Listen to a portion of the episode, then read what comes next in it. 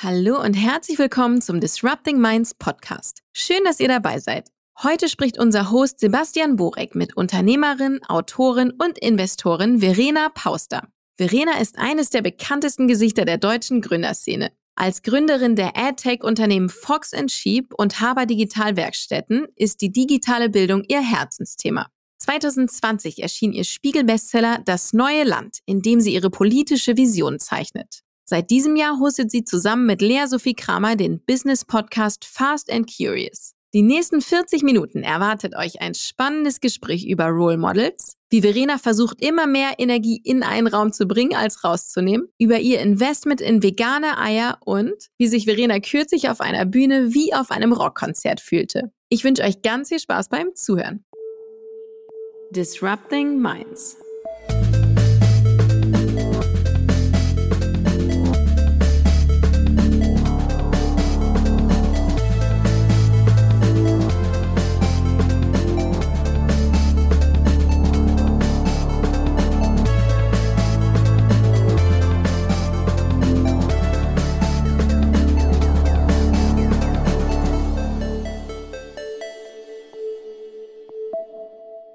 Hallo Verena, schön dich äh, hier als Gast zu haben äh, in unserem gemeinsamen ersten Podcast. Wir haben ja vor, ich glaube, vor fünf Jahren schon mal zusammen auf der Bühne über Unternehmertum gequatscht und äh, ich freue mich total, die Möglichkeit zu haben, mit dir einfach nochmal zu sprechen.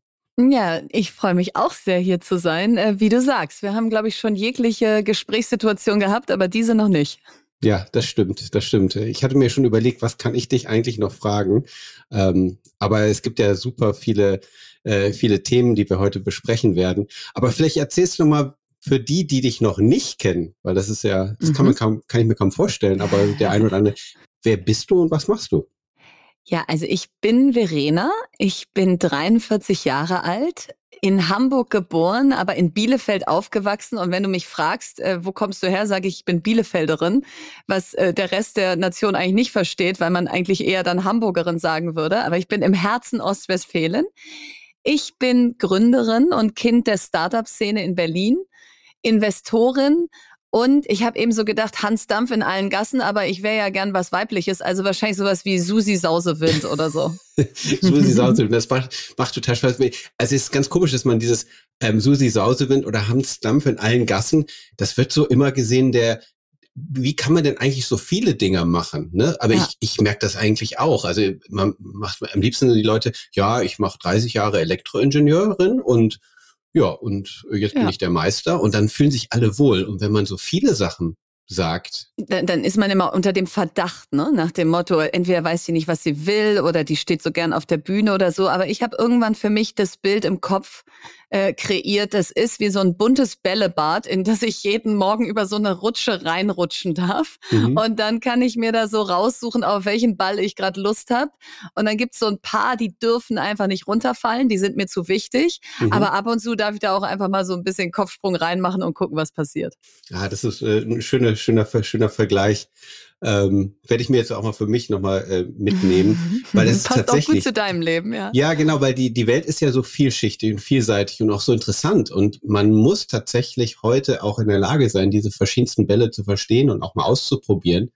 Weil sonst, ähm, ja, wäre das Leben auch nicht so facettenreich. Und ich glaube, man würde auch nicht, ja, auch Innovation schaffen und Disruption. Ähm, und auch, auch mal Bälle finden, die durch Zufall darum liegen. Ne? Naja, ich glaube, es hat auch was mit Persönlichkeit zu tun. Also mein Mann äh, ist ja auch Unternehmer und der sagt, ich habe einen großen Ball beruflich in meinem Leben, das ist mein mhm. Unternehmen und mehr kann ich nicht, mehr schaffe ich nicht, für mehr habe ich keinen Kopf. Und ich bin jemand, der wahnsinnig gut darin ist, viele Sachen gleichzeitig zu machen. Und ich glaube, da muss man dann auch seinen Stärken treu bleiben. Wenn ich jetzt nur das eine Ding hätte, mhm. dann wäre ich darin niemals so gut wie er in dem einen Ding. Er wäre aber niemals so gut, zehn Dinge gleichzeitig zu machen. Also insofern glaube ich, hat es auch was mit sich selbst kennenlernen und irgendwann wissen, in welcher Rolle man am besten ist, zu mhm. tun. So, unsere kleine Icebreaker-Frage. Was war dein aufregendster oder verrücktester Bühnenmoment? Ja, der war vor ein paar Wochen auf dem OMR-Festival in Hamburg.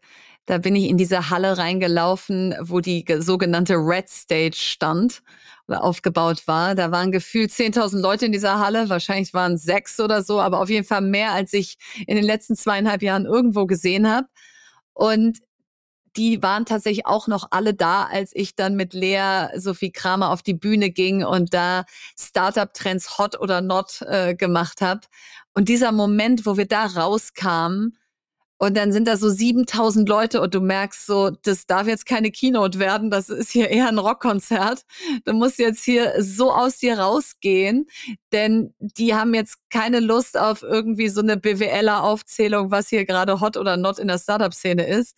Das war schon, das war schon ein guter Moment. Also da kickte so richtig das Adrenalin rein und ich dachte, okay, I'm a Rockstar for 25 minutes. Wahnsinn. Also ich wäre auch gern da gewesen, äh, hab's aber leider nur ähm, per Livestream verfolgt. Aber mit den 10.000 Leuten muss ein irres Gefühl gewesen sein. Ja, da brannte die Hütte. Ja, da würde ich fast so super gerne über das äh, Thema Role Model mal sprechen. Ich kann mir vorstellen, viele, die dich ähm, erleben, deine Bücher lesen, ähm, dich auf Podcasts zuhören, dass sie sagen, Mensch, ich wäre auch so gerne.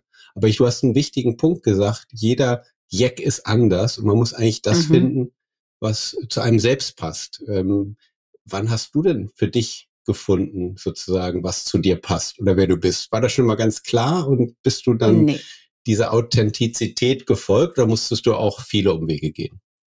Nee, ich bin viele Umwege gegangen und was ich an dem Begriff Role Model früher so schwierig fand, war, dass ich so dachte, aber ich habe nicht den einen Menschen, den ich angucke und sage, so möchte ich sein, weil dann hat mir da vielleicht was gefehlt, was mir auch wichtig wäre. Und mhm. irgendwann bin ich dazu gekommen zu denken, du musst nicht ein Role Model haben, sondern du kannst so eine ganze so eine ganze Band, ja, oder so eine ganze Fußballmannschaft oder was auch immer du dir vorstellst haben und du schneidest dir von den den jeweiligen verschiedenen Menschen das ab, wo du sagst, das passt zu mir. Mhm. Und mit dem Bild fahre ich sehr gut. Deswegen denke ich auch immer, wenn jemand mich anspricht und sagt, Sie sind mein großes Vorbild, dann will ich den schon fast warnen und sagen, Sie wissen ja gar nicht, welche Schattenseiten oder Schwächen ich habe. Also suchen Sie sich lieber auch noch ein paar andere. Und ich glaube, das ist so die Antwort. Ich, ich habe viel ausprobiert, mich selber ausprobiert bin nie aus, auf diesem wirklich sehr roten Faden lang gelaufen, äh, der besonders geradlinig war, sondern bin da auch echt ordentlich geschlingert äh, in manchen Zeiten. Und trotzdem wusste ich irgendwie immer, was sind so meine Kernstärken und wen kann ich mir suchen, der mich darin bestärkt, die weiter zu stärken, statt mich mit Menschen zu umgeben, die sagen, puh, da bist du mir aber ein bisschen zu viel. Vielleicht solltest du dich da mal ein bisschen weniger melden oder mal ein bisschen weniger was zu sagen. Äh, weil das, das hat mich immer eher runtergezogen mhm. als die Menschen, die gesagt haben, so, wenn du da eine Stärke hast, dann, dann alles rein, was du hast. Mhm. Das hat meine, mir immer mehr geholfen. Das ist ein guter, guter Punkt. Ich man liest das sehr oft und ist auch etwas, was mich so, öfters so bewegt, mit Leuten sich zu umgeben, die einem Energie geben oder an denen man auch wachsen und sich orientieren kann aber wir verbringen oft manchmal Zeit, manchmal im Beruf, vielleicht sogar in der Schule. Meine Kinder tun mir manchmal auch leid. Äh, ob die dann jetzt wachsen, äh, dann hat man ja auch nicht immer die Wahl. Ne? Man hat dann vielleicht mal so einen, äh, einen Vorgesetzten in der Firma und man braucht ja den Job irgendwie und und dann verbringt man einen Großteil seiner Zeit mit vielleicht Dingen, die einen gar nicht, A, nicht glücklich machen und vielleicht auch nicht weiterbringen.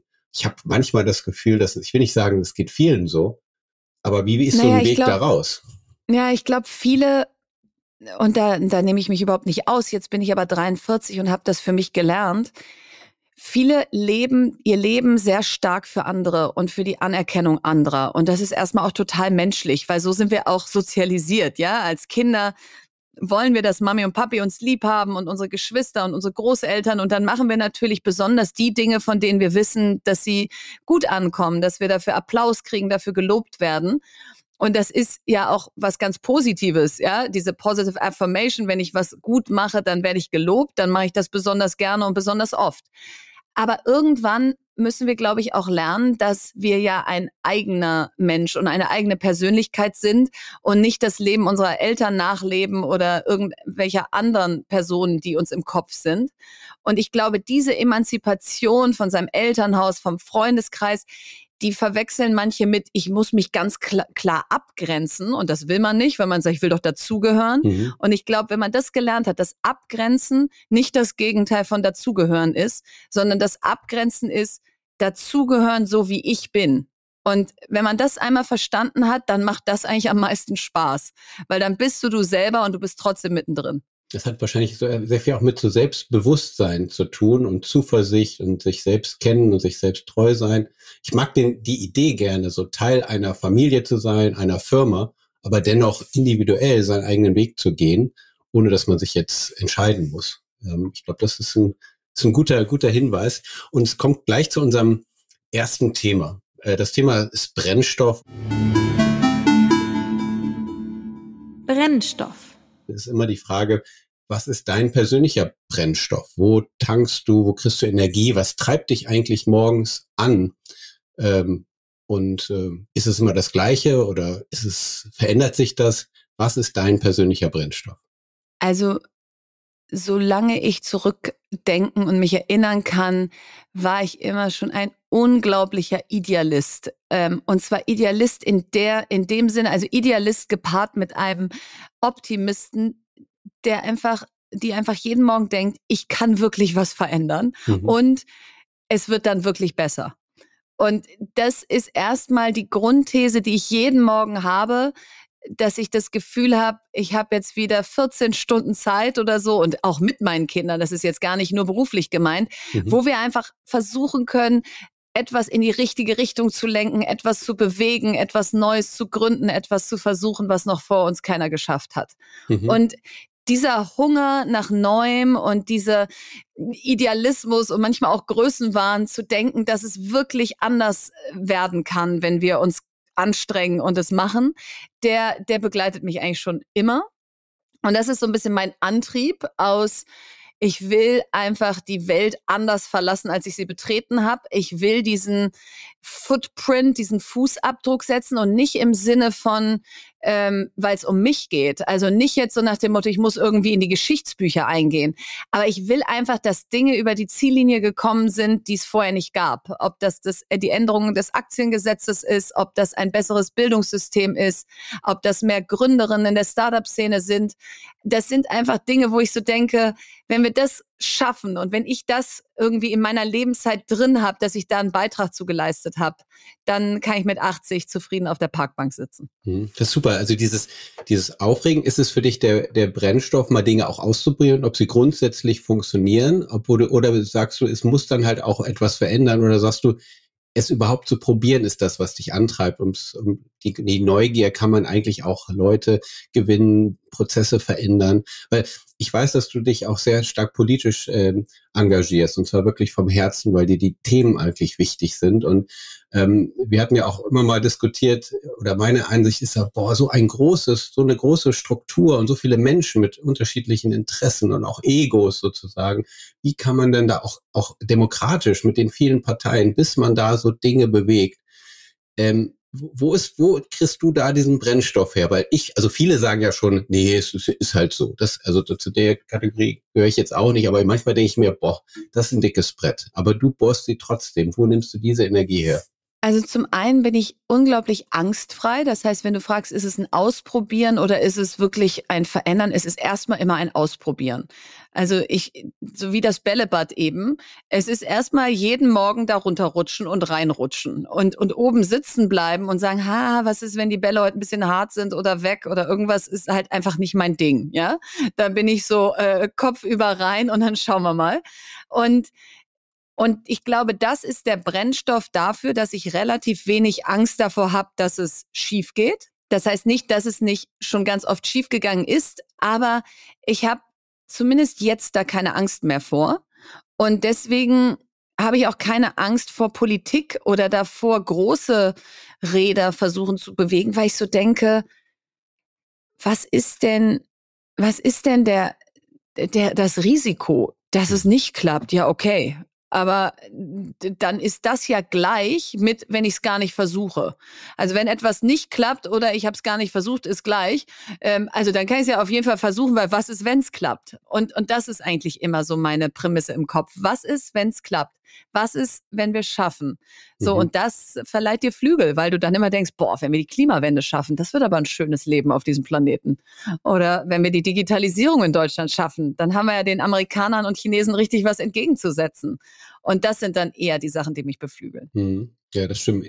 Ähm, hast du, wenn du äh, das Thema Inspiration, also, also dein Brennstoff auch andere überleiten zu lassen, ähm, was sind denn da so die deine Learnings, die du teilen kannst? Was, wenn, wenn jetzt hört jemand solch eine Führungspersönlichkeit, ein Politiker hat eine tolle Idee, eine, möchte was bewegen und sagt, wie, wie gewinnt man eigentlich Menschen heute in der heutigen Zeit? Was braucht es, um eben deinen Brennstoff, weil du brauchst ja auch Mitstreiterinnen, die, die dann halt auch ähm, ja, inspiriert sind und disruptiv auch zu denken, auch diese, diesen Mut zu haben, die vielleicht auch das Bällebad, ich denke immer die ganze Zeit an das Bällebad bei, Ikea, bei Ikea, aber nichtsdestotrotz, die da so gerne, äh, die da eben erstmal nicht so gerne reinspringen. Und wie, wie nimmst du Menschen mit? Gibt es da irgendwelche? Ich glaube, indem ich immer versuche, mehr Energie in den Raum reinzubringen, als vorher drin war und auf keinen Fall Energie rauszunehmen. Und Neulich hat mal jemand gesagt, als er mich beobachtet hat auf der Bühne, meinte er so, das ist unglaublich, du lädst ja auf, während du auf der Bühne bist. Mhm, ja. Und dann habe ich so an so ein E-Auto gedacht, was da so mit 10 Prozent Ladekapazität auf die Bühne fährt und dann fährt es, also auf die Bühne ist in dem Fall schon, dann fährt es und lädt ja auf beim Fahren. Ähm, also, also wenn es so wäre. So, mhm. so habe ich mir das vorgestellt aus. Ich rede und habe mehr Energie durch das Reden. Und normalerweise würdest du ja denken, wenn du redest und ganz viel von dir in den Raum reintust, bist du hinterher leer und der Raum ist voll. Mhm. Und bei mir ist es irgendwie so, ich, ich, ich fange erst so richtig Feuer, während ich da stehe. Und dann mhm. denke ich so, Leute, wenn wir hier alle im Raum diese Petition unterschreiben und wenn wir dann uns vom Bundestag versammeln und da, da, da, da, da, so, dann, habe ich anscheinend da irgendwie die Gabe, dass jeder im Raum sich angesprochen fühlt, das Gefühl hat, er oder sie sei wirksam und wenn wir uns alle zusammentun, wir eine echte Chance haben, dass es passiert. So, mhm. und ich glaube, das ist so dieser Funke, der dann überspringt aus, sie ist voller Energie, sie gibt uns Energie und ohne uns geht's nicht. Ja. Und dann folgen dir Menschen gerne, weil dann haben sie auch nicht das Gefühl, dass sie irgendwie Teil deiner Ego-Show sind und denken, okay, die, die, die steht einfach wahnsinnig gern vorne und jetzt sollen wir der auch noch alle zujubeln. Mhm, ja, es gibt ja immer die, ähm, äh, die, die Kritiker. Äh, manchmal ist es auch tatsächlich Neid, ähm, weil wenn man lange immer Dinge äh, so geredet hat, es gibt mein Lieblingsspruch ist ja, wer will, findet Wege, wer nicht will, findet Gründe. Und wir haben ganz viele, also ich nehme das manchmal wahr, in manchen ähm, ja, Situationen sind viele Leute, die halt einfach sich nicht bewegen wollen und die perfekte Gründe dafür haben, warum Dinge nicht gehen. Und das ist natürlich schwierig, wenn man plötzlich denen zeigt, doch, es kann doch gehen, weil dann kommt man in so einen Konflikt. Also so Leute, die mitgehen wollen und Veränderung wollen, ist einfacher. Aber hattest du schon mal so ein, ja, vielleicht ein Bühnenmoment oder ein Meeting, wo alle nur geschwiegen haben und gedachte, was will die eigentlich? Wo du dachtest, das kann doch gar nicht wahr sein? Oder äh, total. Also du hast immer wieder Publikum und vor allen Dingen nach Corona haben wir verlernt, überhaupt mitzugehen, wenn ein echter Mensch vor uns steht. Weil wir nur noch in Zoom-Konferenzen sozialisiert sind, denken wir, es wird eh keine Reaktion von mir erwartet, wenn sie oder er fertig ist, weil ich habe ja eh die Kamera aus und äh, ja, danke, tschüss. So, und das merkst du ganz oft, dass die Leute dich angucken und du nicht so richtig weißt, was denkt ihr denn jetzt und habe ich euch erreicht. Aber ich glaube, es geht mir nicht darum zu missionieren. Also ich habe überhaupt kein Problem damit, dass es viele Menschen gibt, die sagen, puh, so ein Duracell-Häschen wie die ist ja ganz schön, aber das bin ich nicht und die geht mir auch ein bisschen auf den Keks. Völlig fein. Also es muss auch nicht jeder zum Aktionsmenschen werden. Es muss nicht jeder hinterher voll aufgeladen hinter mir herlaufen und sagen, komm, wir schaffen das.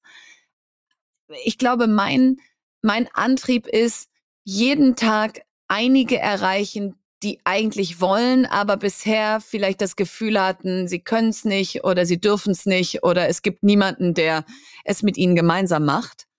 Also eher dieses Schritt für Schritt, wie so eine Bewegung. Erst äh, laufen ein paar, dann laufen immer mehr, irgendwann laufen ganz viele, als dass ich jetzt irgendwie denke, ich müsste sozusagen die absolute Mehrheit äh, durch meine Thesen oder Auftritte gewinnen. Das ist gar nicht so mein Ziel, sondern eher, dass die mitreißen, die willig sind. Eine Allianz der Willigen. Wie hast du denn eine, diesen, äh, bleiben wir noch bei dem Thema Brennstoff. Hat unsere Politik eigentlich einen Brennstoff oder brennt die für unterschiedliche Themen? Und ist das, ähm, ich meine, wir haben, wir haben Situationen, ja. die uns alle beschäftigen und wir haben auch Meinungen dazu, aber wir, wir haben alle die gleichen Herausforderungen. Also, wie hast du das denn wahrgenommen? Brennen wir da tatsächlich für die Themen und zu, zu lösen oder ist es mehr das, du so wahrgenommen hast, nee, dass die Politiker schon, nach dass, Parteibuch einfach. Nee, rennen. ich glaube schon, dass wahrscheinlich die Hälfte oder zwei Drittel der Politiker und Politikerinnen sind in den Betrieb reingegangen, weil sie was verändern wollen, weil sie Ideale haben, weil sie brennen, weil sie das, weil sie die Welt verändern wollen. Das wird dann über die Zeit zurechtgestutzt und ähm, mit der Realität abgeglichen sozusagen. Ein Drittel hat wahrscheinlich nie gebrannt, sondern es war halt einfach ein opportuner Weg, aber da ging es jetzt nicht so sehr darum, was zu verändern, als ein eigenes gutes Leben dazu haben. Aber das hast du wahrscheinlich in jedem Bereich. Aber grundsätzlich glaube ich daran, weil Politik heutzutage ist auch echt ein hartes Geschäft, ja. Du wirst angefeindet von allen Seiten. Social Media übt Druck auf dich aus. Du hast wahnsinnig viel Arbeitszeit, die du da reinsteckst. Du hast kaum Privatleben. Deine, deine Familie, da wird damit reingezogen. Also wenn du das heutzutage in solchen Spitzenämtern machst, dann muss das mehr sein als da habe ich einen sicheren Job, eine gute Rente und werde mit dem Fahrer durch die Gegend gefahren. Also da unterstelle ich schon, dass das Menschen sind, die sagen, ich kann hier richtig an den großen Hebeln mitdrehen. Für was würdest du dir wünschen, würde die Politik insgesamt mehr brennen? Für welche Themen sollten die Politiker mehr brennen? Gut, wenn ich aus meinen Themen heraus argumentiere, ist Bildung das wichtigste Thema jenseits natürlich von akuten Krisen, Kriegen, Pandemien. Und zwar aus dem Grund, weil es einfach die Startvoraussetzung für alle in diesem Land ist, weil es unser einziger Rohstoff ist. Alles, was wir schon wissen, ja, das, das haben wir alles schon hundertmal zitiert, diese Sätze, das, wo die Zukunft liegt. Und da würde ich mir wünschen, dass man nicht sagt, wir haben Föderalismus, da ist jedes Bundesland selber für zuständig und deswegen können wir da in der Bundespolitik eh nichts tun, sondern dass wir da einen neuen Pakt zwischen Bund und Ländern machen und sagen, Bildung geht uns alle was an und da machen wir jetzt so eine Art Generationenvertrag. Da ist es fast egal, wer dieses Land regiert. Gewisse Dinge bewegen wir und für die brennen wir unabhängig davon, aus welcher Partei wir kommen. Mhm. Dann das Thema Digitalisierung, weil es einfach den Wohlstand von morgen sichert, weil es unsere Wettbewerbsfähigkeit sichert und weil es uns in die Lage versetzt, eben nicht nur Getriebene dieser Welt von morgen zu sein, sondern aktive Gestalter und Gestalterinnen. Und dafür brauchen wir die Infrastruktur, die Ausbildung und das Mindset. Und da bräuchte man viel mehr Vorbilder in der Politik, wo man das Gefühl hat, ach guck mal, der oder die hat das verstanden. So, mhm. und das dritte und wahrscheinlich das erste ist Klimawende. Da brennen wir am meisten für in Deutschland. Ich würde sagen, da sind wir richtig Vorbild für andere Länder, wie wir da vorangehen, mit welcher Konsequenz wir uns auch von Atomkraft verabschiedet haben, mit welcher Konsequenz wir die Erneuerbaren ausbauen, die Wärmepumpe jetzt in den Markt bringen. Venture Capital in dem Bereich lenken. Also da würde ich sagen, da, da, da brennen wir richtig. Und da müssen wir jetzt halt einfach gucken, dass, äh, dass das keine fossilen Brennstoffe mehr sind, sondern regenerative. Ja, schöner, schöner Vergleich. Aber ähm, ich, ich hab, äh, nehme irgendwie wahr, mit, mit durch Covid reden wir über tatsächlich erstmal über digitale Bildung. Äh, mit, mit dem Krieg in der Ukraine äh, denken wir über äh, sind wir eigentlich äh, als NATO verbündet und können wir uns Krieg und was müssen wir eigentlich mit Militärausgaben machen? Ähm, also wir, wir reagieren immer, wenn es brenzlig, wenn es brennt. Und so Bildung, was so smart ist. Es gibt ja immer diese, diese, was ist wichtig, was ist dringend. Aber wir sind immer nur dringend und wichtig, aber nie, was ist aktuell nicht so dringend, aber viel wichtiger. Und da gehört ja Bildung dazu. Warum tun wir uns so schwer, da jetzt die richtigen Weichen zu stellen, weil es, damit wir zumindest in der nächsten Generation was machen. Das ist doch intellektuell klar, aber wir sind wie die, ich will nicht sagen Lemminge, Krieg, 100 Milliarden Ausgaben. Covid, keine Ahnung, Bazooka, äh. Vorher keine Ausgaben, also, obwohl im Bildungsbereich gab's, gibt's viele Budgets, aber woran hängt's? Warum findet man da so wenig ähm, ja, so viel Aktionismus kommt da. Also bisher wird viel diskutiert und wegdiskutiert, aber das ist ja eigentlich das Wichtigste, auch langfristig gesehen. Naja, es ist, es gibt ja dieses Bild von dem Frosch im Topf und der wird warm und wärmer und irgendwann ist er heiß und hat er den Punkt verpasst, wo er rausspringen kann. Und ich ja. glaube, das auf den Menschen übertragen ist sein Sofa und seine Komfortzone.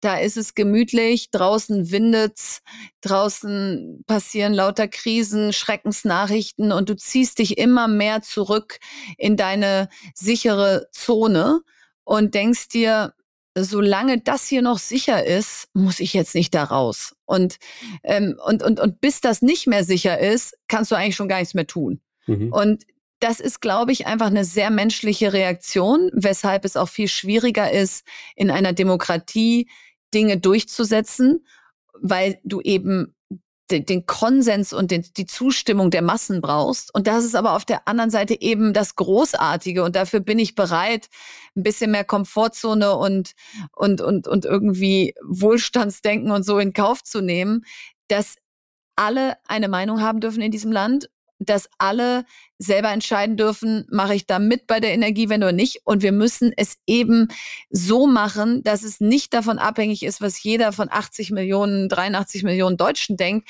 sondern dass es einfach passiert, unabhängig davon, ob die Menschen jetzt Vegetarier werden oder nicht. Und da müssen wir halt an die großen Hebel ran. Und das sind Zement-Stahlproduktion, das ist Mobilität, das ist grünes Fliegen, das sind all diese Themen, vor allen Dingen die, die Heizungskeller äh, um Öl- und Gasheizungen äh, sozusagen bereinigen und neue, neue Wärmepumpen und Pelletheizungen rein. Also da sind so viele Themen, die wir einfach incentivieren können und dann werden sie auch nicht mehr so wahnsinnig emotional diskutiert. Mhm. Aber wenn du immer auf der Ebene hängen bleibst, ihr dürft nicht mehr fliegen und kein Fleisch mehr essen, dann wirst du fast Menschen haben, die das erst recht tun, weil ihnen das zu viel Bevormundung ist. Und ich glaube, das ist der Ausgleich, den eine Demokratie immer wieder schaffen muss, ähm, das Recht des Einzelnen auf seine persönliche Selbstbestimmung und Freiheit und die Freiheit der gesamten Gesellschaft, weil Themen so dringend und wichtig oder nicht dringend und wichtig sind, dass wir sie jetzt einfach angehen müssen. Ja, es braucht wahrscheinlich mehr Storytelling von den, wie schön kann die Welt sein, nur das ist ja anfangs gesagt. Ähm, ich würde gerne zu dem Thema Disruption kommen. Disruption. Disruption ist ja immer irgendwie Konflikt und wird auch mit der kreativen Zerstörung immer ähm, ja gleichgesetzt, äh, sich von alten Sachen verabschieden, neue Dinge zu tun, die mit mehr Risiko sind, auch mal komplett gegen den Strom zu gehen. Ähm, irgendwie, wie, wie kann man heute Disruption sinnvoll oder was ist deine Einstellung zu Disruption und wo ist sie werttreibend und was brauchst eigentlich, damit ähm, wir einfach auch, sage ich mal, produktiv disruptiv sind. Ohne, wie du, wie du schön sagtest, wir, wir wollen Leute ja auch nicht bevormunden, müssen sie mitnehmen, abholen. Disruption ist ja ein wichtiger Prozess. Also entweder disrupt, macht man es proaktiv oder man wird sozusagen disruptiert. Und äh, wie ist deine Einstellung zu dem Thema? Also vielleicht mal ganz greifbar erlebe ich ja Disruption viel in den äh, Business Angel Investments, die ich mache, weil ich in Dinge investiere, von denen ich glaube, dass sie etwas besser machen und dann etwas ersetzen werden, was es schon gibt, durch etwas, was es dann geben wird und einen Beitrag zu den Themen leistet, die wir gerade besprochen haben. Also zum Beispiel habe ich in ein äh, veganes Ei investiert, also ein, ein pflanzenbasiertes Ei, was die gleichen Proteine, also die gleiche Proteinmenge, ähm, die gleichen Nährstoffe hat, aber eben nicht von einem Huhn äh, gelegt wurde. Ja. Und was sich eben eignet für alle Eierspeisen, die jetzt nicht ein Hühnerei, so wie es aussieht, brauchen. Also sowas wie ein gekochtes Ei geht damit nicht, aber es geht Rührei, es geht French Toast, es geht Pancakes, Kuchen. was auch immer, Kuchen. Und das Besondere ist, das schmeckt genau gleich. Genau gleich. Da gibt es da gibt es eben nicht diesen Effekt, wie es so bei Beyond Meat vielleicht ist oder so, dass man sagt, es schmeckt auch gut, aber irgendwie riecht es komisch oder mhm. äh, so, sondern du merkst keinen Unterschied.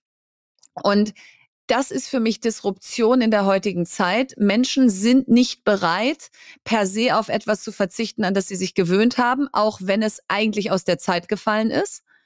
Und nehmen wir so das Schnitzel oder das Grillen oder so. Mhm. Jetzt kann ich hingehen und sagen, guck mal, hier ist ein Tofu-Burger. Dann wird derjenige aber nicht das als Disruption sehen, sondern als schlechtere Alternative. Gehe ich aber hin und sage, das ist ein laborgezüchtetes äh, Schnitzel, Steak, was auch immer. Es sieht gleich aus, das schmeckt gleich, es hat die gleiche Konsistenz, es hat die gleichen Nährstoffe und es sind tierische äh, Proteine dann wird er sagen, naja, gut, bitte, ähm, solange es jetzt nicht doppelt so teuer ist. Und das ist für mich Disruption immer mehr in der heutigen Zeit, wo wir einfach auf viel verzichten werden müssen, an das wir uns gewöhnt haben, dass man Alternativen schafft, die nicht einfach nur anders sind, sondern das, woran man sich gewöhnt hat, besser machen. Und das ist eine Prämisse für mich für Disruption, die auch ein bisschen neu ist, weil vor 100 Jahren hattest du Schumpeter äh, derart, dass du sagst, äh, bis gestern fuhr man Pferdekutsche und ab morgen fährt man Auto.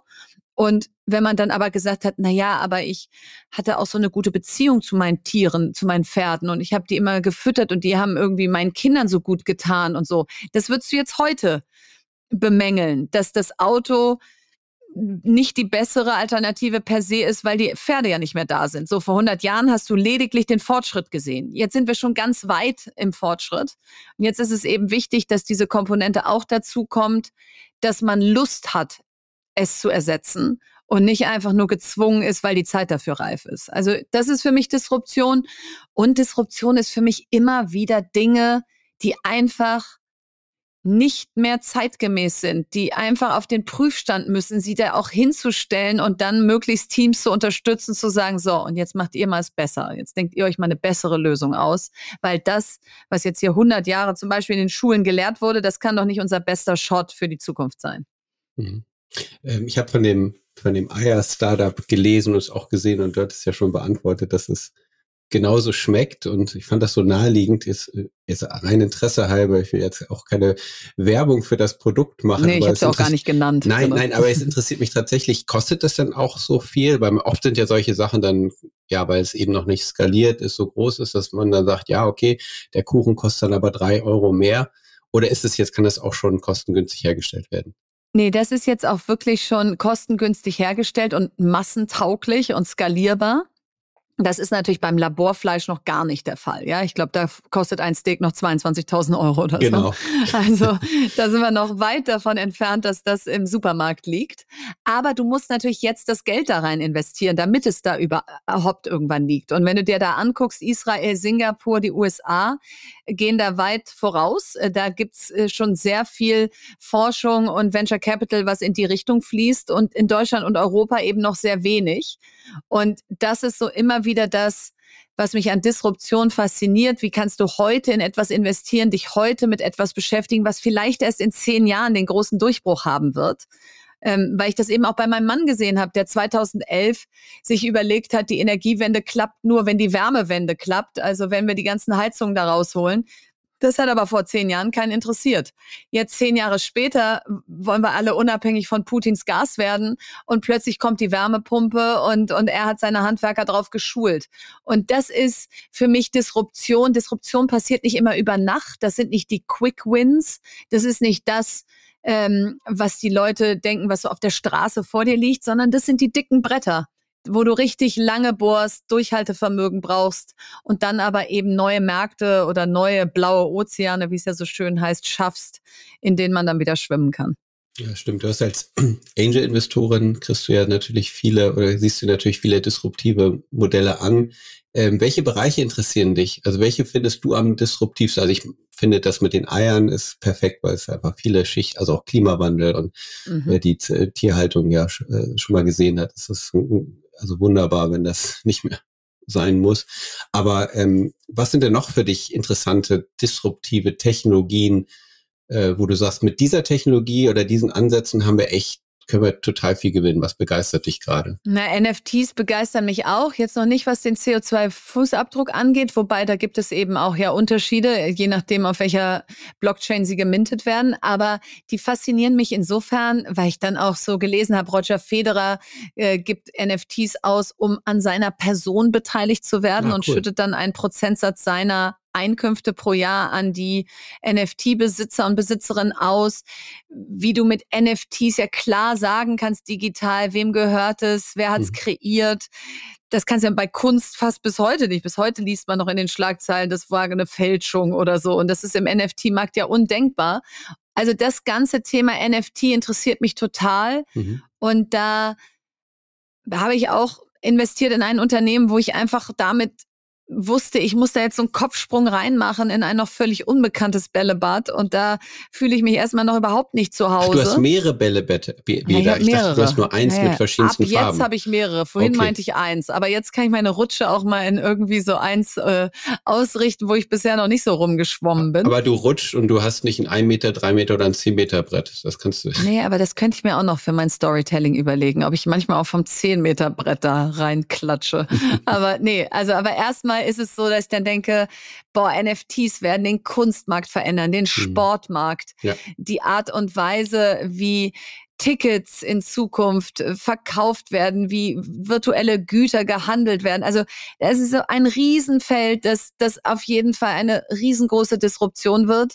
Und ich bin einfach immer gerne eher im Driver Seat. Ich bin einfach lieber eher immer dabei bei diesen Sachen, als dann irgendwann zehn Jahre später zu lesen, ja, das ist jetzt riesengroß und Sie sind jetzt leider nicht dabei und Sie haben es auch nicht verstanden und Sie sind jetzt leider alt und abgehängt. Das ist nicht so mein Ding. Das stimmt. Äh, wir haben ja auch schon viel über Blockchain, NFT auch schon gesprochen und viele Leute äh, haben halt einfach nur minimales Wissen und mal bilden sich eine Meinung äh, über diesen Markt und denken, das sind letztendlich Bilder, die man irgendwie auf der Blockchain abspeichert, aber diese ganzen Möglichkeiten, neue Wertschöpfungsketten zu ermöglichen, dass man Teil von Musik gehört, auch wenn man Zuhörer von Musik ist, dass man quasi äh, auch durch sein Zuhören Geld mitverdient und dass man die ganzen Wertschöpfungsketten verändern kann. Ich meine, im Grunde genommen könnte man auch im, im Bildungsbereich oder gerade im, im, im Konzept, ich habe immer ein Beispiel Greenpeace, könnte man auch alle Leute, die sich im Klimawandel beteiligen und was dafür tun, die könnten dann ein Token bekommen oder ein NFT. Also es lassen sich gesellschaftliche neue Total, Konstrukte... kannst Communities darum bauen. Ja, nein, das, das Feld ist groß ja. und es lohnt sich, sich damit zu beschäftigen. Und das, das da wollte ich auf den Punkt drauf. Es ist echt, was mich aber, äh, viele Leute haben, bilden sich eine Meinung, haben eine Meinung, ohne sich Mühe zu machen, die Sachen auch mal zu durchsteigen. Was ist das? Wie funktioniert das? Kann das funktionieren? Ähm, und ich glaube, ich glaube, wir werden schneller als Gesellschaft, wenn viele die Vorteile eigentlich sehen. Ne, wenn man weiß, wenn ich, ich muss jetzt Facebook, äh, da nehmen die meine Daten, aber ich könnte doch tatsächlich meine Daten auch besitzen und entscheiden, wer sie hat und auch ich äh, sozusagen verdiene auch Geld, wenn ich Content produziere. Das sind eigentlich wundervolle Gedanken, die alle wollen. Ähm, aber ich stelle fest, und wir hatten das äh, neulich auf, auf der Hinterland, was ja auch in der Philipp Sandner hatte, ganz schön gesagt, er versteht immer gar nicht, warum keiner bei YouTube oder Google mal ein paar Begriffe eingibt, NFT, sich fünf Videos anschaut aus seriösen Quellen ja. und dann einfach einfach Teil dieser auch Disruption werden kann, auch, auch die Vorteile nutzen kann.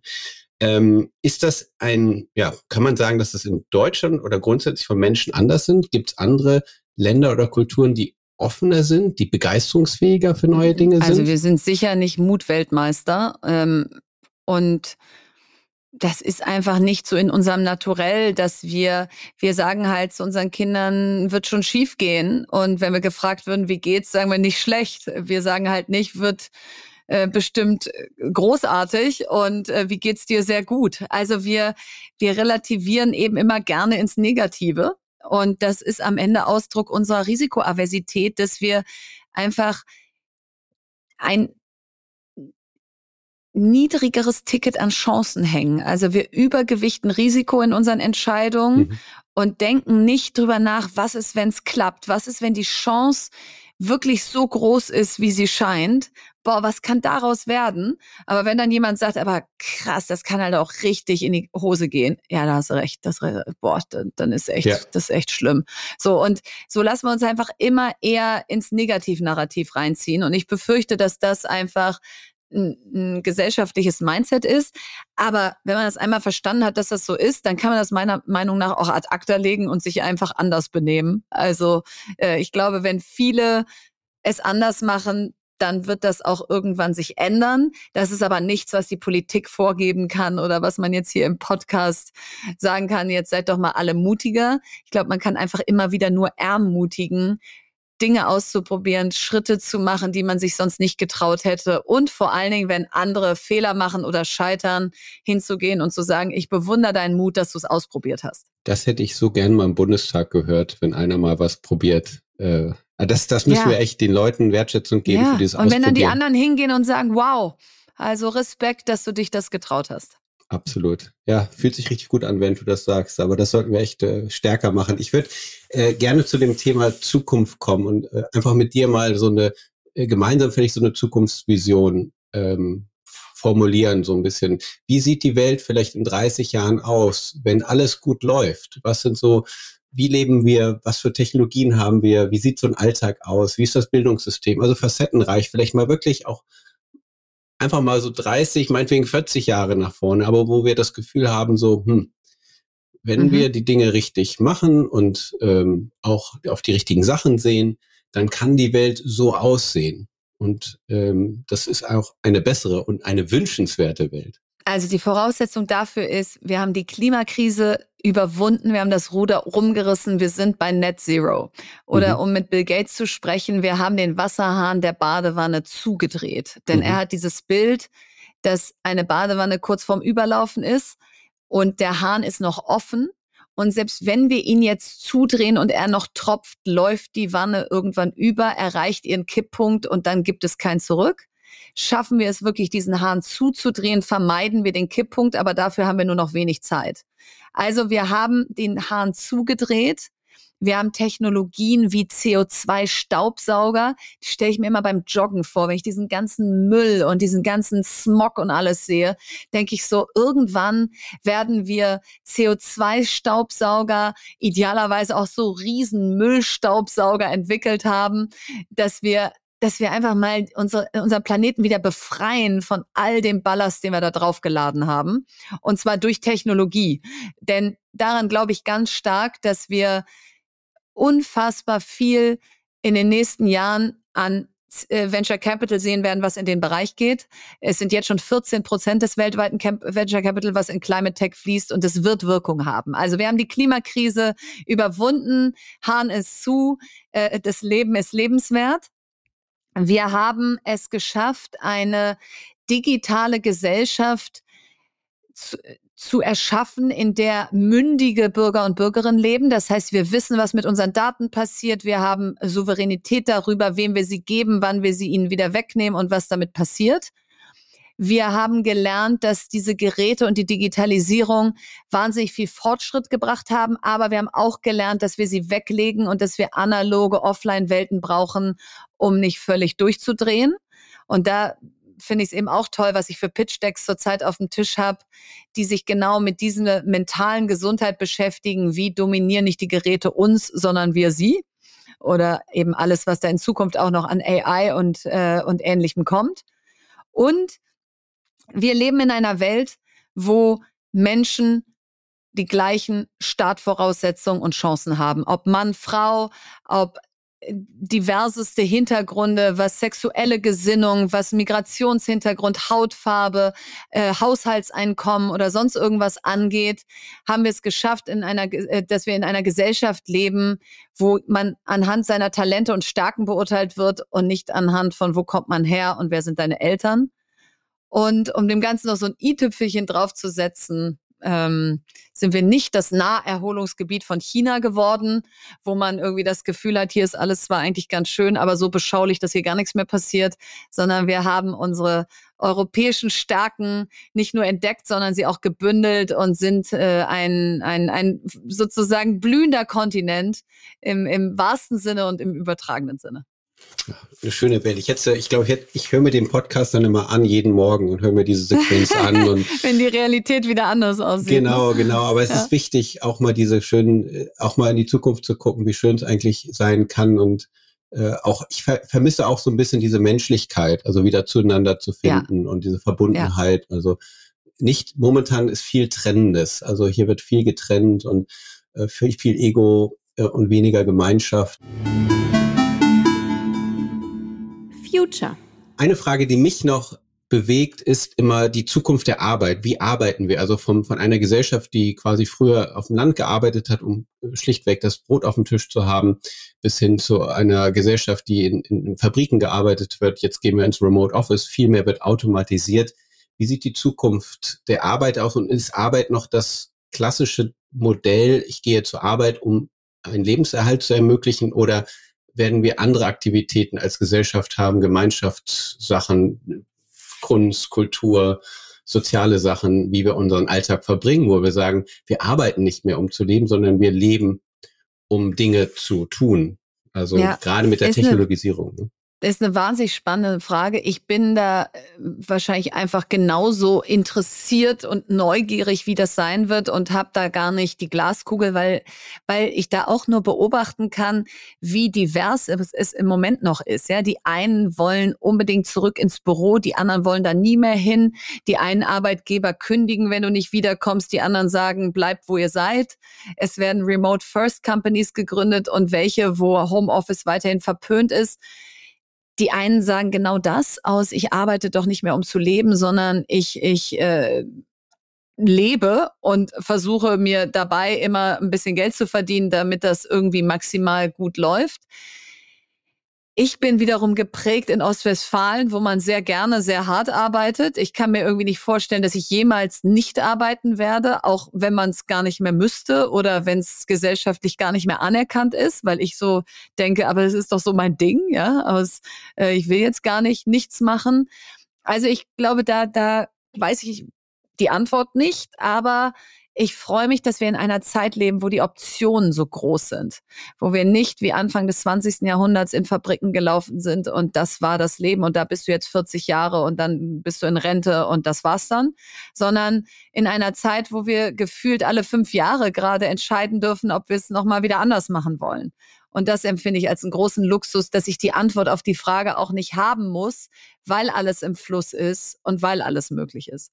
Hm. Ja, das stimmt. Ich meine, der Weg vielleicht von den Abschätzungen äh, gefühlt haben wir sicherlich noch zehn Jahre vor uns des Wandels und äh, das wird viel Konflikt geben, aber wenn, wenn wir das äh, gemeinschaftlich gut schaffen, ist dann wieder für unsere Kinder auf jeden Fall vielleicht eine ganz neue Form der Gesellschaft ja, da, wo viele der Dinge, wir werden mal gucken, wie lange es den Podcast gibt. Vielleicht können wir den, vielleicht findet das ein unser Enkelkinder mal und sagt, guck mal, was die Verena und Sebastian auf jeden Fall eine gute Zeitdokumentation. Ja. Absolut, deswegen, das ist, äh, das ist schön. Müssen wir eigentlich nochmal auf der Blockchain speichern als NFT? Nee, ja gut. ähm, so, das letzte, letzte Thema, das Thema feuerfrei. Feuerfrei. Ich ähm, sag dir ein paar Begriffe und äh, du entscheidest dich für das eine oder andere und bin gespannt, was du sagst. Bist du bereit? Sehr gut, ich bin bereit. Alles klar, dann Feuer frei. Also, früher Vogel oder Nachteule? Nachteule. Nachteule? Ja. Nachteule, ja. Ich ja. wäre gerne Nachteule und später Vogel. Nachteule und später. Lassen meine Kinder aber nicht zu. Ja. ja. man ist ja quasi früher Vogel gezwungenermaßen und Nachteule mhm. ist man wahrscheinlich mhm. auch äh, Gibt übrigens ein tolles Buch, das heißt irgendwie, ich glaube, Time oder so. Das zeigt eigentlich, dass man seine Tätigkeiten nach einem gewissen Biorhythmus ausrichten sollte und dass man dann viel effizienter ist.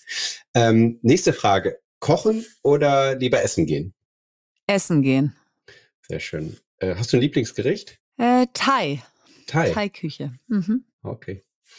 Äh, nächste Frage. Ideen geben oder umsetzen? Umsetzen. Städtetrip oder Strandurlaub? Strandurlaub zum Leidwesen meines Mannes. Der, der mag lieber Städtetrip. ja. ja, wie schon gesagt, in der Nähe von Lissabon könnt ihr quasi in die Stadt gehen und am haben. Strand. Ne? ähm, Trampolin springen oder Tennis spielen? Ah, das mag ich ja beides so gerne. Aber wenn ich nur eins machen dürfte, dann würde ich den ganzen Tag Trampolin springen. Ja, ich habe das, ich habe das auch mal von dir ein Video gesehen, wie du da in einem Trampolinpark. Ich war beeindruckt mit Salto, glaube ich. Versteckte Talente. Absolut. Also, dass du eine Trampolinspringerin, das sollst du bei LinkedIn vielleicht mal schreiben. nach den ganzen Sachen, die du tust. Ganz neue Und Trampolinspringen kann sie auch noch. Salto vorwärts, ja. rückwärts. Ja, Verena, ganz, ganz lieben Dank. Es war so toll mit dir zu sprechen. Du hast mich wieder inspiriert und ist eigentlich einer der Gründe, weshalb ich diesen Podcast so gerne äh, moderiere, weil ich spannende Menschen kennenlerne Und äh, ja, möchte mich bei dir herzlich bedanken und äh, danke für deinen Brennstoff. Steck viele Leute an. Also mich hast du auf jeden Fall auf deiner Seite und sicherlich hoffentlich den ein oder anderen Zuhörerinnen und Zuhörer auch. Vielen Dank, Sebastian. Hat großen Spaß gemacht. Das war die Disrupting Minds Episode mit Verena Pauster und Sebastian Borek. Ich hoffe, ihr hattet Spaß beim Zuhören. Wir freuen uns schon sehr auf die nächste Episode, in der wir den Spieß umdrehen und Sebastian mein Gast sein wird. Damit ihr nichts verpasst, abonniert uns gern auf den üblichen Kanälen, also überall, wo es Podcasts gibt. Auch über eure Bewertung freuen wir uns natürlich sehr. Danke, dass ihr heute dabei wart und, wenn ihr mögt, bis Dienstag in zwei Wochen.